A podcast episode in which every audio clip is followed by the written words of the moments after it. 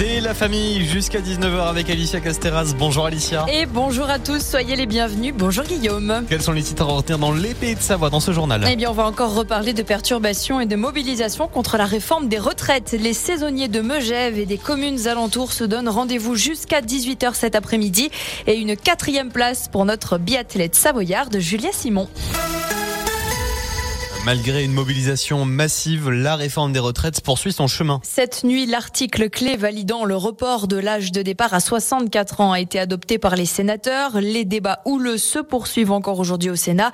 Les syndicats, eux, tiendront une septième journée nationale de grève ce samedi. Et en attendant, des blocages et des mobilisations se poursuivent encore aujourd'hui et demain dans les transports, les dépôts pétroliers ou encore l'énergie.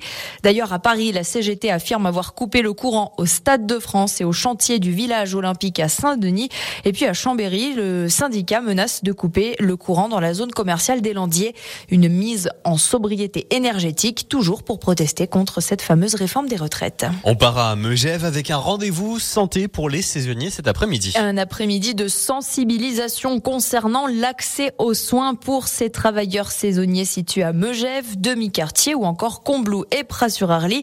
Le rendez-vous se tient donc jusqu'à 18h ce jeudi à la Maison des associations de Megève. Il est organisé conjointement par le CCAS de Megève et la CPTS du Mont-Blanc en présence de personnel de santé et diverses associations. Afin de protéger l'eau bue par les riverains de l'autoroute blanche, le réseau ATMB est engagé depuis 2021 dans la protection des huit zones de captage d'eau potable qu'elle traverse. Et c'est désormais au tour des communes de Marna et Sionzy en vallée de l'Arve d'être protégées. Le début des travaux est prévu pour lundi prochain. C'est un nouveau document primordial pour les Le terme est un petit peu technique, mais ce schéma d'analyse et de couverture des risques, à savoir le SDACR, a été voté fin février par le SDIS, le service départemental d'incendie et de secours de Haute-Savoie. Un nouveau document qui dresse l'inventaire des risques en tout genre auxquels les secours aux Savoyards sont confrontés. Nicolas Marillier, colonel directeur départemental du SDIS, nous explique ce qui change entre ce précédent document et cette nouvelle version 2023. law. D'abord, on tient compte de l'évolution de nos ressources. Le volontariat s'est transformé. On demande de plus en plus de choses à nos sapeurs-pompiers volontaires.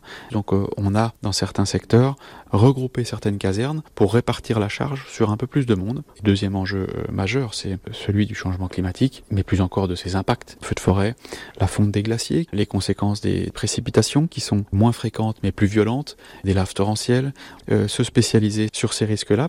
Et enfin, le troisième levier, c'est celui de l'innovation. Aujourd'hui, je préfère qu'on ait un drone qui coûte 5 euh, ou 10 000 euros, qui va survoler une zone euh, menacée, plutôt qu'un hélicoptère avec 3-4 personnes dedans qui pourrait connaître euh, une avarie et mettre en difficulté les gens.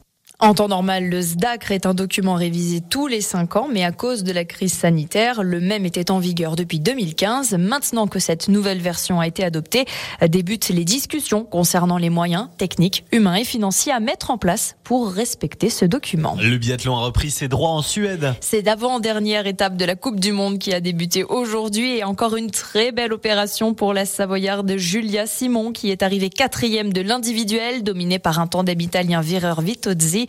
Une place au pied du podium qui permet à la Française de conserver une énorme avance en tête du classement général de la Coupe du Monde et de se rapprocher un peu plus du gros globe de cristal. L'individuel homme, lui, se prépare en ce moment même puisqu'il y a le départ à 16h20.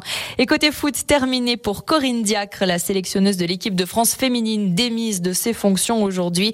Euh, depuis fin février, elle subissait une fronde des joueuses avec le départ de plusieurs footballeuses phares de l'équipe de France, notamment Wendy Renard, qui mettait en cause son management. Merci beaucoup Alicia, on se retrouve à 16h30 avec le flash de la rédaction. Et puis sinon, toute l'actualité des Pays de Savoie est à retrouver sur radiomontblanc.fr ou sur notre application. Il y a de